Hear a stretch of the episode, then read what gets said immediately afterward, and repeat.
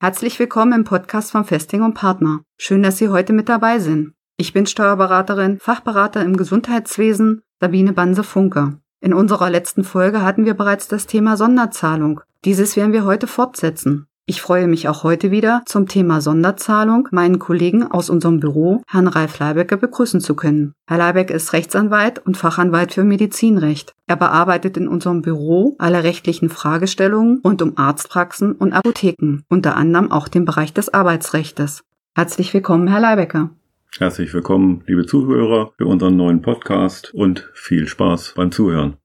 Herr Leibecker, in der letzten Folge haben wir schon einiges zur Sonderzahlung erfahren. Häufig treten in der Praxis Fragen zu Minijobbern bzw. Aushilfen und Zahlung der Sonderzahlungen auf. Minijobber erhalten ja bis zu 450 Euro monatlich. Sie werden oft auch als Aushilfen bezeichnet. Herr Leibecke, gibt es denn Besonderheiten bei Minijobbern bzw. Aushilfen zu beachten und haben diese ein Recht überhaupt auf Sonderzahlung? Ja, wir hatten ja gesagt, dass Minijobber genauso wie alle anderen Mitarbeiter ein Recht auf Sonderzahlung haben, wenn eben in der Apotheke und der Arztpraxis grundsätzlich Sonderzahlungen geleistet werden. Aber wir müssen hier besonders aufpassen, dass die sogenannten Grenzen, die Monatsgrenzen, die zurzeit für Minijobber bei 450 Euro monatlich oder 5400 Euro im Jahr nicht durch die Sonderzahlungen überschritten werden. Und dabei unterscheidet man zwischen unvorhersehbaren und vorhersehbaren Fällen. Unvorhersehbar ist zum Beispiel, wenn ein Minijobber einen Monat eine Krankenvertretung für einen anderen Mitarbeiter, Mitarbeiterin übernehmen muss und deshalb unvorhersehbar für einen Monat statt 450 Euro 900 oder 1000 Euro verdient. Dann verliert er dadurch natürlich nicht den Status eines Minijobbers und kann das bis zu zwei Monaten in einem Zeitjahr möglich machen. Umgekehrt, wenn es vorhersehbar ist, wenn es also schon von Anfang an im Arbeitsvertrag stand oder durch Verweis des Arbeitsvertrages auf den Tarifvertrag die Sonderzahlung schon von Anfang an bekannt war, dass sie zu leisten ist und damit die Grenze von 450 oder 5400 Euro überschritten wird, dann verliert der Minijobber den Status des Minijobs und er ist sofort sozialversicherungspflichtig zu beschäftigen, er wird dann nicht über die Minijobzentrale, sondern über die Krankenkasse angemeldet. Das ist ein wesentlicher Unterschied und auch wesentlich zu beachten. Gibt es in den Tarifverträgen für Mitarbeiter von Apotheken, Ärzten und Zahnärzten Regelungen zu Sonderzahlungen?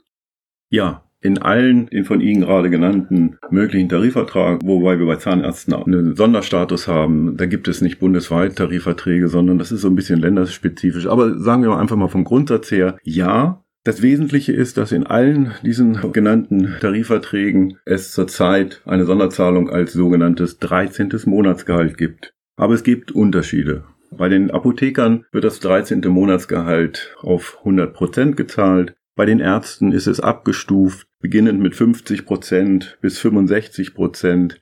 Das würde zu sehr ins Detail gehen, jetzt die einzelnen Regelungen der Tarifverträge hier darzulegen. Vom Grundsatz her ja, aber auch unterschiedliche Regelungen dazu. Und es gibt noch so ein bisschen Abstufungen, dass man erst zum Beispiel ab dem sechsten Monat der Beschäftigung einen solchen Anspruch hat oder Auszubildende erst nach drei Monaten. Also auch da kleinere Unterschiede, aber vom Grundsatz her gibt es eben das 13. Monatsgehalt als Sonderzahlung, als wesentliche Sonderzahlung.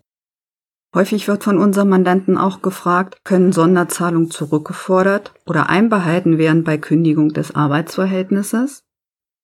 Ja, diese Möglichkeit gibt es, wobei wir hier wieder unterscheiden müssen. Es sind zwei Aspekte zu berücksichtigen. Ist diese Sonderzahlung eine tarifvertragliche, über die wir gerade gesprochen haben, oder ist die Rückzahlung eine arbeitsvertragliche mit einem sogenannten Rückzahlungsvorbehalt? Und was genau wurde vereinbart. Da ist wieder genau reinzugucken, um dann auch beraten zu können, gibt es einen Anspruch auf Rückzahlung und wie ist diese Rückzahlung umzusetzen.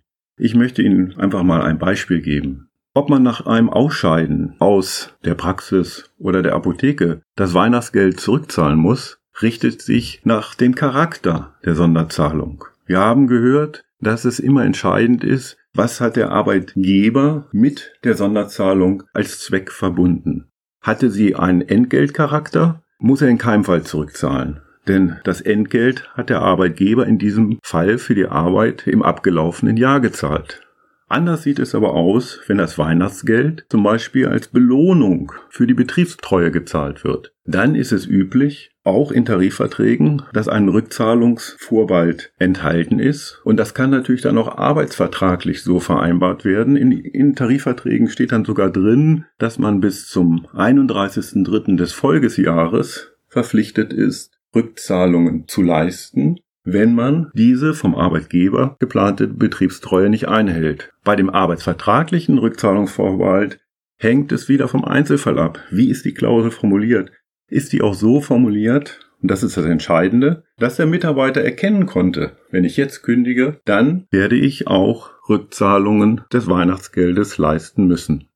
Die Rechtsprechung hat sich häufig schon mit diesem Problem auseinandergesetzt. Man muss wirklich sagen, wir können hier keine pauschale Antwort geben, sondern wir müssen uns immer den Einzelfall anschauen. Und Sie sollten in diesem Fall, wenn es um die Frage geht, kann ich einem Mitarbeiter Rückzahlungen abziehen von seinem letzten Lohn oder kann ich sie zurückfordern, in jedem Fall eines juristischen Rates bedienen, weil, wie bereits ausgeführt, der Einzelfall entscheidend ist.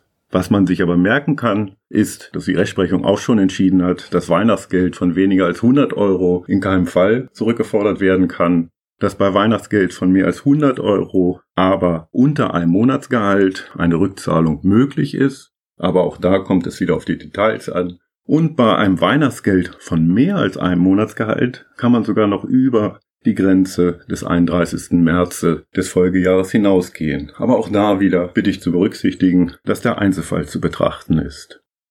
Aufgrund der Länge des Interviews mit Herrn Leibecker haben wir uns entschlossen, den Beitrag aufzuteilen. Hören Sie daher auch gern in die nächste Folge zur Sonderzahlung rein. Wenn Ihnen die Folge gefallen hat, würden wir uns über eine 5-Sterne-Bewertung bei iTunes freuen. Tschüss, bis zum nächsten Mal.